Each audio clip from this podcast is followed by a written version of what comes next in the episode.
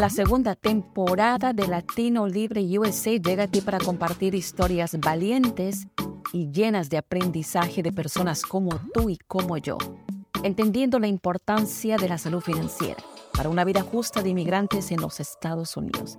Acompáñanos a navegar esas experiencias y alzar nuestra voz. Y bueno, continuando con los episodios de Latino Libre USA el día de hoy, tengo a una peruana, una compatriota mía, que nos va a contar su experiencia como inmigrante, todas las cosas que nos toca vivir a los inmigrantes, definitivamente eh, enriquecedoras y las cosas que podemos ofrecer en los Estados Unidos. El día de hoy tengo el agrado de conocer a Karina Norbert, presentarles a toda la audiencia de Latino Libre USA. Ella tiene 42 años, vive en Minnesota, en la ciudad que se llama Egan, y como ya saben, les comenté que ella es peruana. Karina, bienvenida a Latino Libre USA. Y la primera pregunta que te voy a hacer es, ¿hace cuánto tiempo te moviste a los Estados Unidos? ¿Y cuál fue tu primera impresión? Hola Jessica, ¿cómo estás? Un saludo a todos los que nos están escuchando en este momento. Yo inmigré a los Estados Unidos en el año 2008, en mayo. Entonces ya llevo casi 14 eh, años viviendo en los Estados Unidos. Yo vine por, ah, para continuar estudios de maestría. Okay. La primera ciudad a la que llegué fue Austin, Texas, para estudiar en la Universidad de Texas en Austin.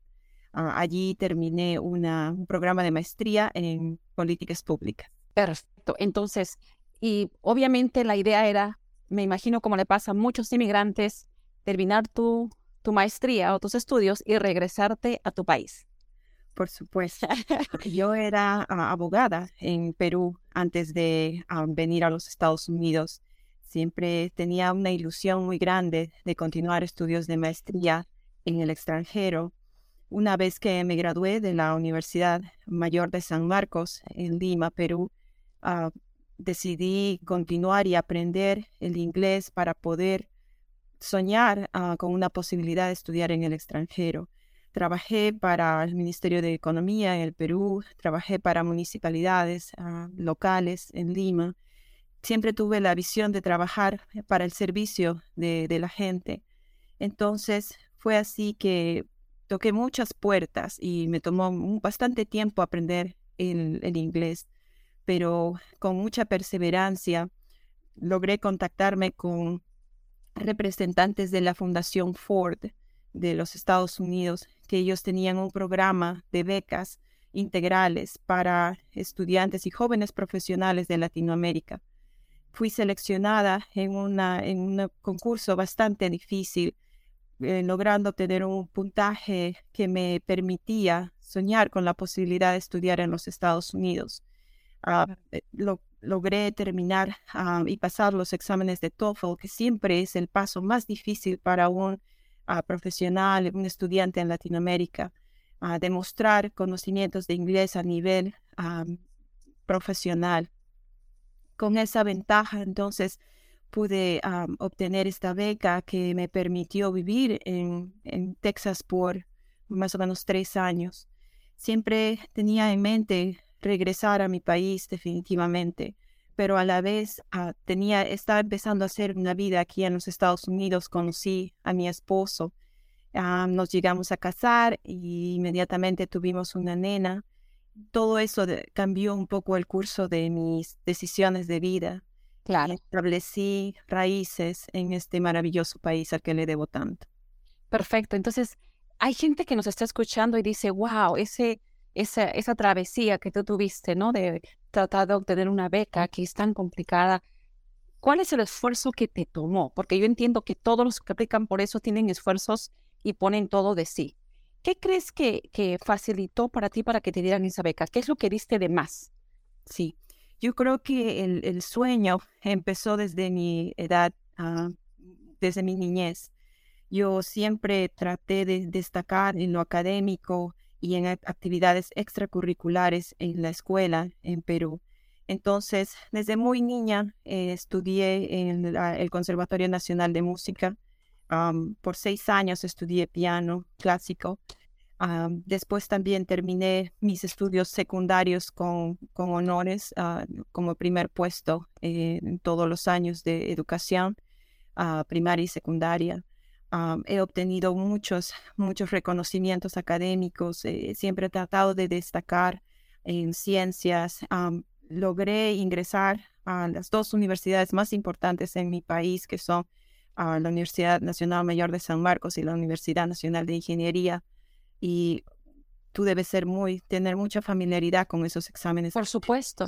Y, para que la gente que nos está escuchando, eh, la Universidad Mayor de San Marcos es la primera universidad de toda Latinoamérica, la decana de América, y donde definitivamente han salido pues eh, grandes eh, pensadores tanto políticos y económicos, y que siguen saliendo, para que más o menos tengan una idea de la importancia que es la Universidad Mayor de San Marcos. Y continúa, Karina.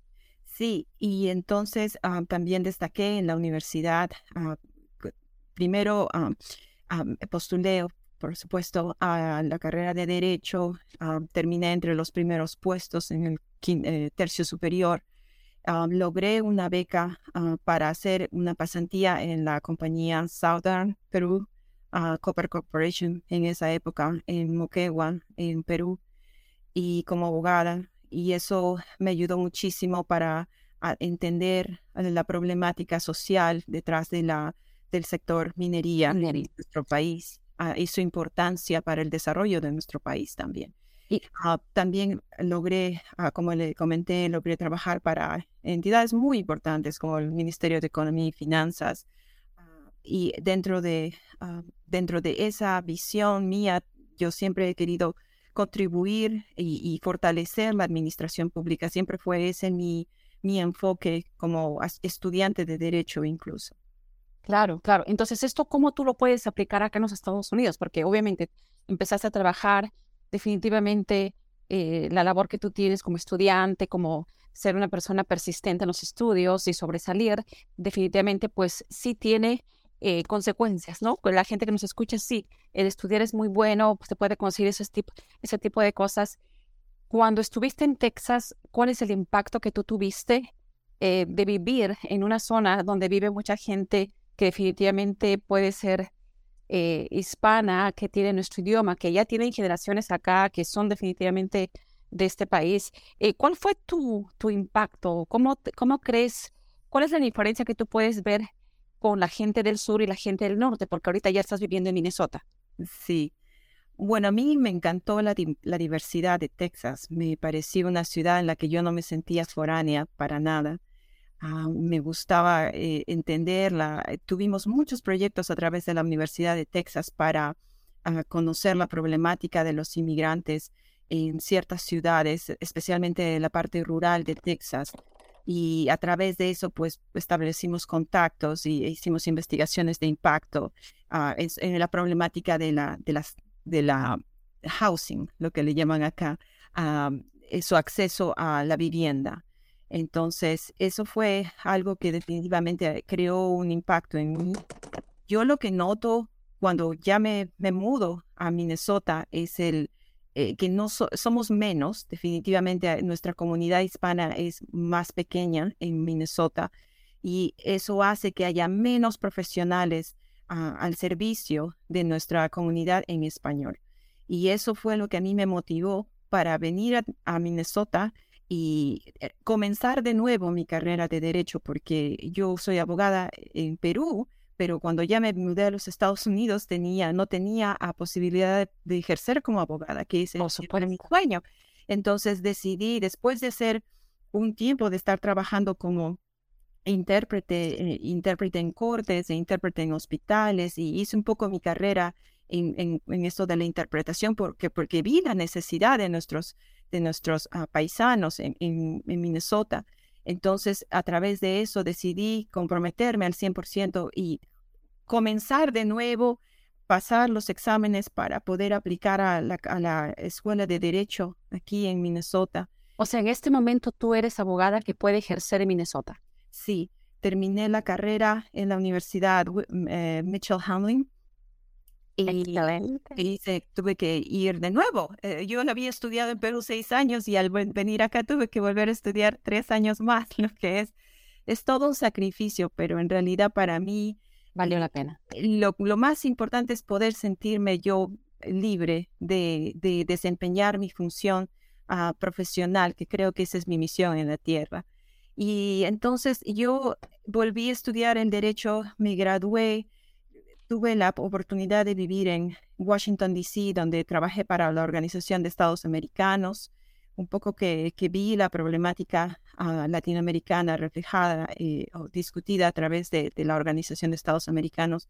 Y también uh, pude trabajar en, en, una oficina de servicios uh, legales gratuitos en New York City. Wow. Y, y, eso hizo que yo, pues aquí en, en Minnesota, cuando regresé, me comprometí aquí en Lakota County. Tenemos una oficina de servicios legales también que ofrece servicios legales gratuitos en temas de familia, violencia doméstica. Y ahí pude trabajar también con, con personas, eh, no solo en, en, español, sino también con todas las personas que necesitaban uh, ayuda gratuita en temas legales. Es decir, este, para, no te quiero cortar, Karina. La pregunta es, es, es tú a lo que ejerces es, ¿qué tipo de rama de derecho ejerces? En este momento estoy trabajando como abogada de um, Workers' Compensation, que le llaman a que servicios, uh, básicamente es la compensación por accidentes de trabajo. Correcto. El trabajo es directamente con trabajadores que han sufrido algún tipo de lesión, daño uh, en el ejercicio de su profesión ocupación. Claro, y ese es un tema que también que, la, que, que hay mucho que, que, trabajar porque definitivamente el abuso existe. Por más que uno diga que no existe, es un país de leyes, pero si no tienes abogados, definitivamente no hay nada que tienes que puedas hacer. Siempre le recomendamos a la gente, sí existen organizaciones que pueden permitir dar abogados como Karina, donde ellos prestan ayuda como voluntarios. A la gente que tiene, que tiene miedo dice, pues me va a costar muy caro. Sí, existe. Eh, ¿Cómo crees que la gente se tiene que acercar a ellos? Porque todo el tiempo recibimos llamadas de gente que me dice, estoy buscando abogado, llama y nadie me contesta, porque hay que tener paciencia y entender también que es todo un proceso, porque cuando existen servicios gratuitos, pues hay una lista de espera. ¿Tú qué recomiendas a la gente que en este momento está buscando un abogado y dice, bueno, ya me cansé? ¿Tú qué le recomiendas? ¿Qué consejos tú le puedes dar, Karina? Sí, hay dos, hay varios tipos de organizaciones, eh, sobre todo en nuestro estado de Minnesota. Hay organizaciones que se enfocan en, temas de inmigración, organizaciones que se enfocan en temas de, familia.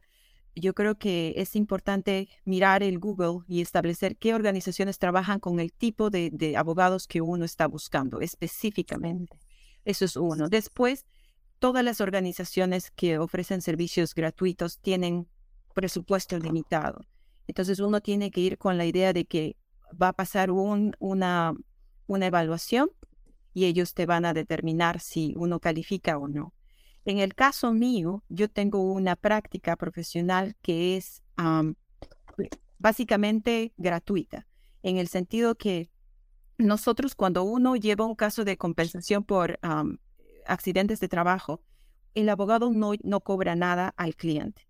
Todo eso es, digamos, no, no hay pago hasta que uh, el, cliente reciba el dinero. Prestación. En ese momento es en donde uno establece, el, eh, firma uno un contrato que es, generalmente es por el 20%. Entonces, eh, es así. La, nosotros no ni siquiera recibimos el dinero del, del, del, cliente, sino de la compañía aseguradora del empleador en donde el, nuestro cliente resultó lesionado. Pero lo más importante que, que yo quisiera enfatizar aquí es que los trabajadores en Minnesota, al margen de su estatus inmigratorio, tienen derecho a recibir compensación por accidentes de trabajo. Y eso es algo que yo desearía tener la posibilidad de comunicar y tener más alcance con, con nuestros uh, paisanos, porque definitivamente nosotros eh, sabemos y nos damos cuenta que hay un desconocimiento de los derechos y hay el temor que si uno sufre una lesión en el trabajo, uno no lo quiere reportar, no lo quiere, no quiere um, hacer que, que, el empleador se dé cuenta que uno está herido um, y, o que tiene una dolencia. Eso es algo que nosotros debemos de insistir y empoderar a nuestra gente y decirles, todo, todo trabajador en Minnesota tiene derecho a estos beneficios. las personas, los americanos que están familiarizados con el sistema, lo saben y ejercen su derecho.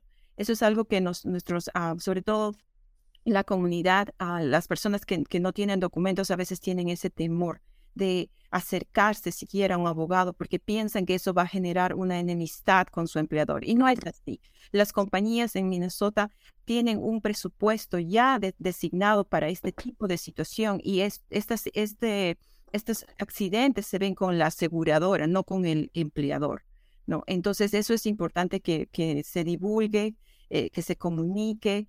Nosotros y perdóname, Jessica, si estoy tomando todo el tiempo. No, por favor, al contrario. La razón por la que estamos pidiendo esto es porque mucha gente tiene temor, no solamente Minnesota, yo creo que es a nivel nacional, y no tengan miedo. Eh, ya es, y, la razón por la que digo, por la que estamos convocando a profesionales como tú que hablan nuestro idioma, que se sienten comprometidos con nuestra comunidad, es porque la razón por la que existe abuso es porque no se reclama.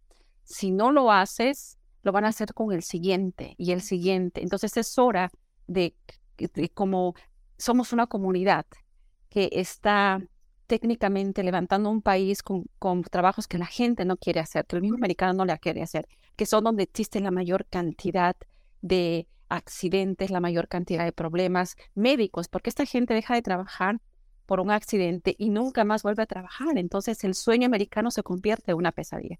Por eso es importante, no, tómate todo el tiempo, es bien importante que la gente sepa, especialmente la gente que no tiene documentos, que sí puede acceder a esos servicios, ¿verdad, Karina? Y sí, Jessica, tú y yo vivimos en Minnesota, por ejemplo, y vemos tantos trabajadores, nuestros paisanos, trabajando en el invierno, en un frío que es, que es realmente espantoso.